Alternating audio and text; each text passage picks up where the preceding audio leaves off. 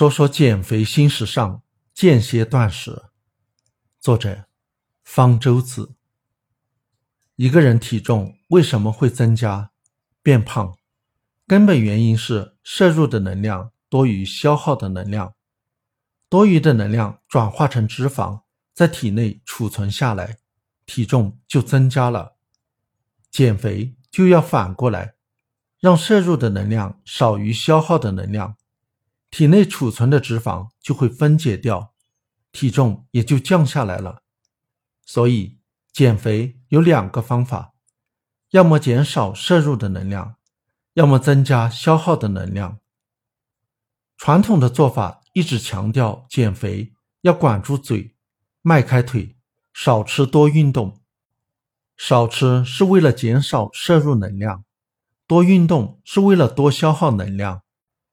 但十几年来的研究表明，靠多运动来减肥是非常难的，因为一个人每天消耗的能量基本上是固定的。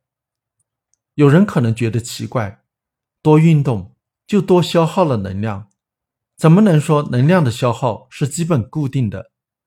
多运动的确能让身体的运动系统多消耗能量，但身体会做出调节。让其他地方消耗的能量减少。反之，如果少运动，其他地方就会多消耗能量，消耗的总能量基本保持不变。所以，想靠多运动来减肥是很难的。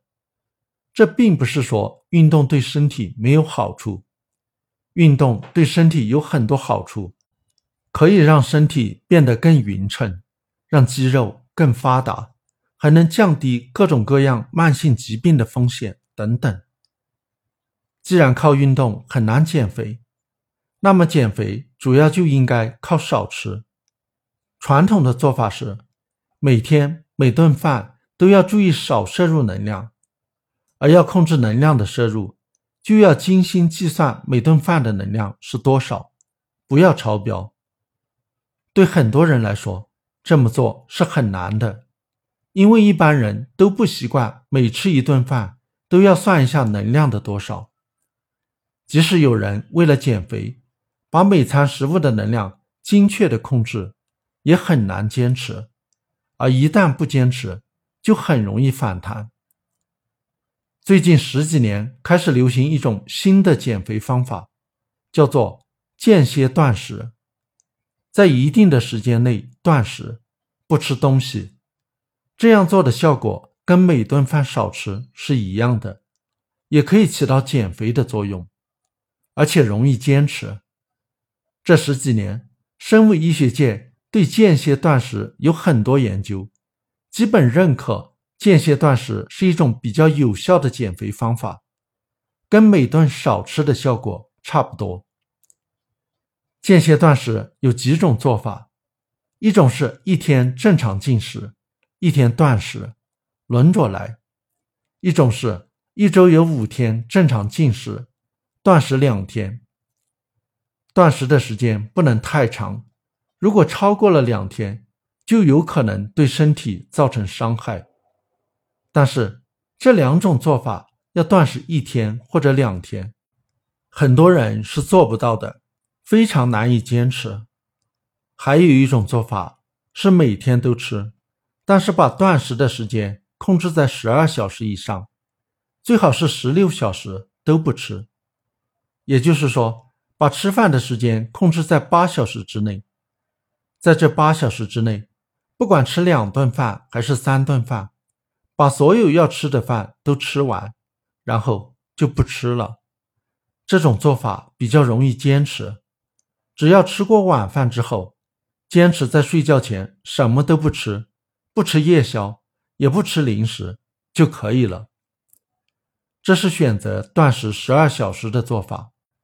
如果选择断食十六小时，那么除了不吃夜宵，还要不吃早餐，也就是说，一天只吃两顿，午餐和晚餐。不需要计算每一餐食物的热量是多少，只需要控制吃饭的时间，控制断食时间的间歇断食。比较容易坚持。为什么间歇断食能够起到减肥的作用呢？原理其实非常简单。我们进食之后，食物里的碳水化合物就会变成葡萄糖，葡萄糖用来供应身体能量的需要。这些葡萄糖能够维持的时间也就十到十二小时。如果距离上一餐的时间超过了十到十二小时，从食物吸收来的葡萄糖就用完了。这时候，身体需要的能量就要用到肝脏储存的糖原。在糖原不足时，就要分解储存的脂肪。断食十二到十六小时时，身体来自脂肪的能量供应增加了百分之六十，其中在断食十八小时时达到高峰。所以，如果能让不吃饭的时间超过十二小时，体内的脂肪就会慢慢的被分解掉，体重也就降下来了。反之，如果一直让身体能够不断的从食物吸取葡萄糖，体内的脂肪就没有机会分解消耗。这就是间歇断食能够减肥的原因。间歇断食除了能够减肥，它对身体还有别的好处。当身体处于断食状态时，就会跟锻炼一样，让细胞处于一种轻微的压力下。细胞的各种功能就会被调动起来，这种状态对健康是有益的。另外，间歇断食能够减轻体内的慢性炎症，而慢性炎症跟多种慢性疾病，像糖尿病、心血管疾病、阿尔兹海默症等等，都是有关系的。所以，减轻慢性炎症，也就能够降低罹患这些慢性病的风险。因此，即使是体重正常、不想减肥的人，间歇断食对于他们的身体健康也是有好处的。间歇断食会有一些副作用，例如会感到饥饿、头疼、失眠、心情不好、身体感到虚弱等等。不过，这些副作用通常会在一个月内消失。间歇断食并不是对所有人都适用。正在长身体的未成年人、孕妇、哺乳期妇女都需要增加能量摄入，是不应该断食的。某些疾病的患者，例如一型糖尿病病人，要使用胰岛素，断食会有低血糖风险。这些病人如果想断食，就要征求医生的意见。体重偏轻、营养不良的人不应该断食。有进食障碍或者曾经有过进食障碍的人也不应该断食，因为有可能让进食障碍加重或者复发。另外，如果进行间歇断食，也不等于在可以进食的时间内就随便乱吃，还是应该吃的健康，做到饮食均衡，不要放开胃口乱吃垃圾食品。最后还要提醒大家。对于间歇断食的研究刚刚起步，虽然号称研究了十几年，但十几年对于生物医学研究来说，时间是比较短的。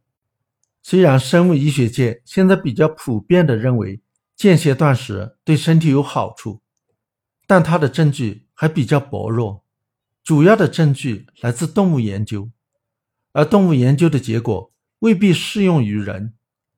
人体的研究也有，但还不多。对于间歇断食究竟有什么样的好处？